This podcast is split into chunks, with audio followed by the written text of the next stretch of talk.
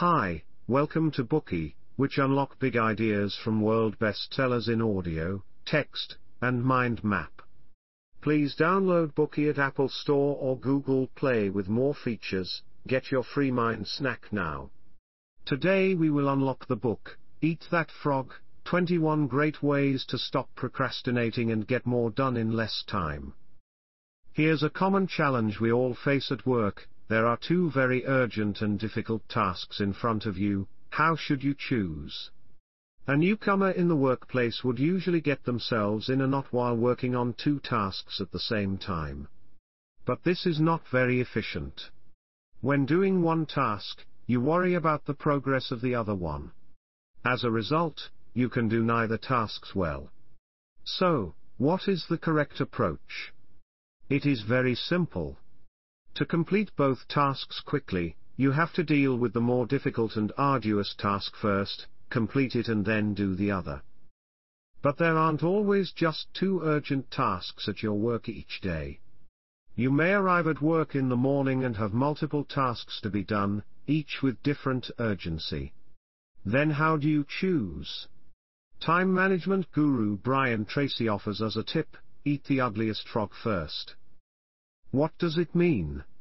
Here, the frog is the most difficult and important task for you. Eating this frog is to complete the most important and difficult task. As American writer Mark Twain once said, eat a live frog first thing in the morning and nothing worse will happen to you the rest of the day. If there are two, eat the uglier one first. This rule of eating the ugly frog first doesn't match the daily work habits of many people. Think back to when you arrived at your office in the morning, would you choose to complete the simple tasks first? Then, when you are ready to solve difficult tasks, psychological fear and resistance may lead you to play with your phone and relax. If some trivial tasks are temporarily added, such as sending emails and reimbursing expenses, then eating this frog will become a drag. Most people find it difficult to resist the temptation of doing first the easy, then the difficult. After all, you can get obvious results by completing simple tasks first. But doing so will neither improve work efficiency, nor performance, because you can easily drag important and difficult tasks to the last minute and end up having to hastily complete them. In the Bookey of Deep Work, we also analyzed other disadvantage of such a choice. Feel free to listen to it. As a result, if you want to use time more efficiently, improve work efficiency and performance you must learn to eat that frog. In this Bookey, we will introduce the main content of this book in three parts, and learn how to eat that frog. Part 1, How to find the frog. Part 2, How to eat the frog. Part 3, 3 tips for maximizing time. We know that the frog refers to the most important and difficult task. But how do you judge whether a task is important? What is the basis? Brian Tracy pointed out that the basis for judging whether a task is important is to see if it can help you achieve your goals.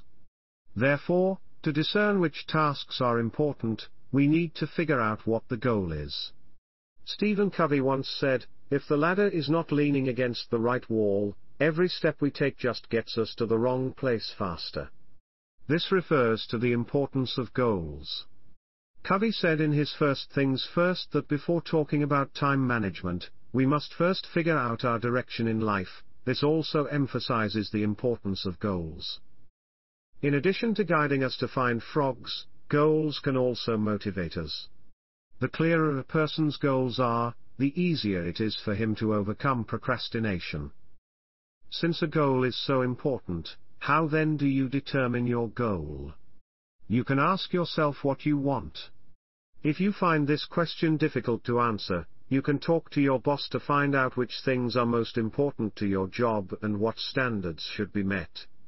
Find the most important thing, clarify the relevant indicators, and you will find your goal.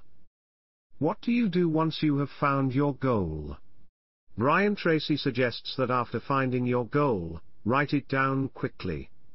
Writing your goals down on paper means making a concrete plan, not just imagining your goals in your head. In the book, the author stated that under the conditions of equal education and ability, those who wrote down their goals achieved 5 to 10 times more than those who did not. After writing down the goal, you then also need to develop a plan to reach it.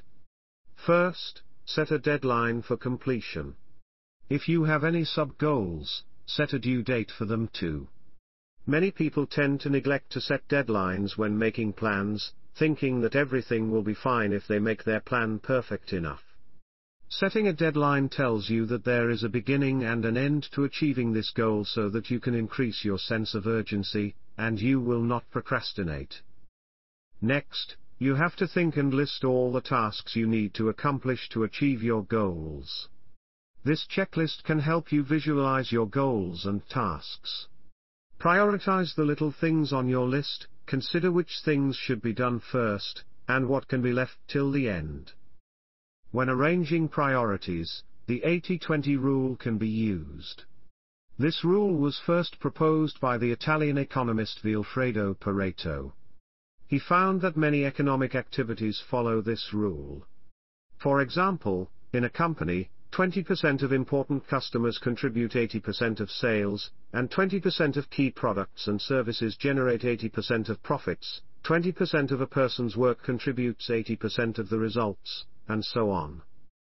How, then, to follow this rule? For example, suppose you are a salesperson and your goal for this year is to complete a sales target of $5 million. After analysis, you find that several important customers can contribute $3.5 million. In this way, your priority is very clear, that is, to conquer these important customers, and the next priority is to continue to develop smaller customers. Then, you can arrange your work into a quarterly plan, monthly plan, and weekly plan. So we've talked about how to find your goals and how to make an overall plan for them. When it comes to the implementation phase, we had better make a daily plan. This is because, in addition to completing the tasks that are related to our goals, we also have various chores that need to be dealt with every day. Making a daily plan can avoid the chaos of the next day. For example, before going to bed at night, you list your plan for the next day in a to-do list, what needs to be done, what is the most important task to be completed first, what can be done in your spare time, and what can be done in the afternoon. When making a daily plan, it is equally important to find the most important and highest prioritized task, that is, to find the right frog.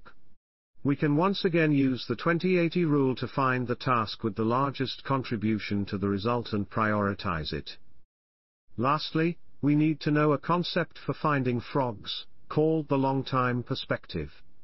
After more than 50 years of research, Dr. Edward Banfield of Harvard University found that successful people have a long-time mindset.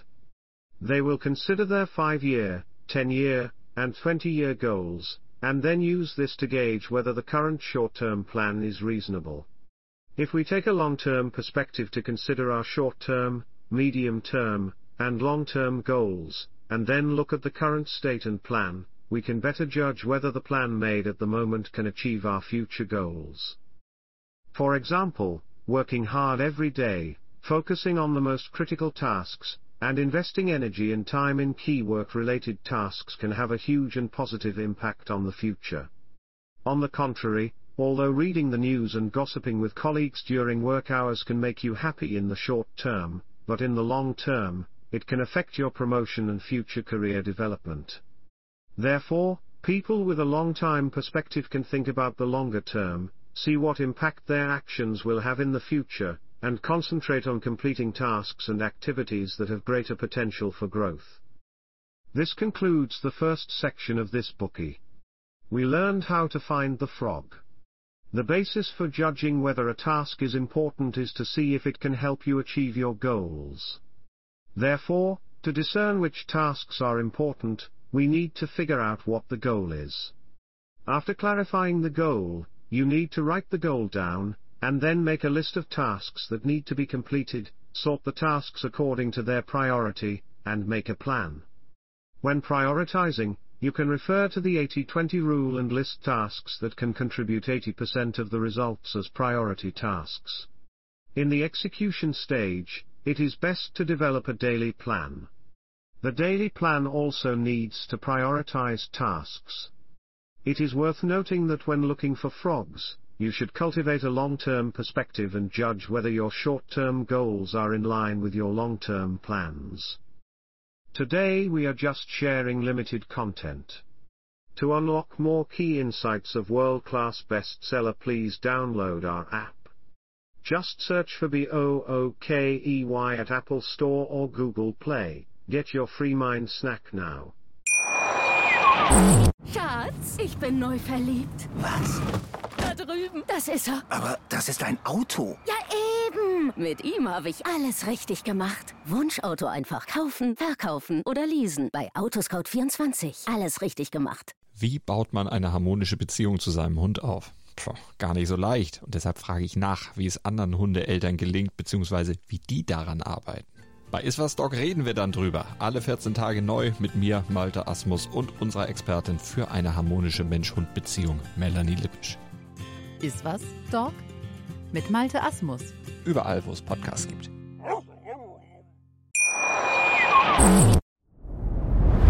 Dir hat dieser Podcast gefallen? Dann klicke jetzt auf Abonnieren und empfehle ihn weiter. Bleib immer auf dem Laufenden und folge uns bei Twitter, Instagram und Facebook. Mehr Podcasts findest du auf meinpodcast.de. Schatz, ich bin neu verliebt. Was? Da drüben. Das ist er. Aber das ist ein Auto. Ja, eben. Mit ihm habe ich alles richtig gemacht. Wunschauto einfach kaufen, verkaufen oder leasen. Bei Autoscout24. Alles richtig gemacht.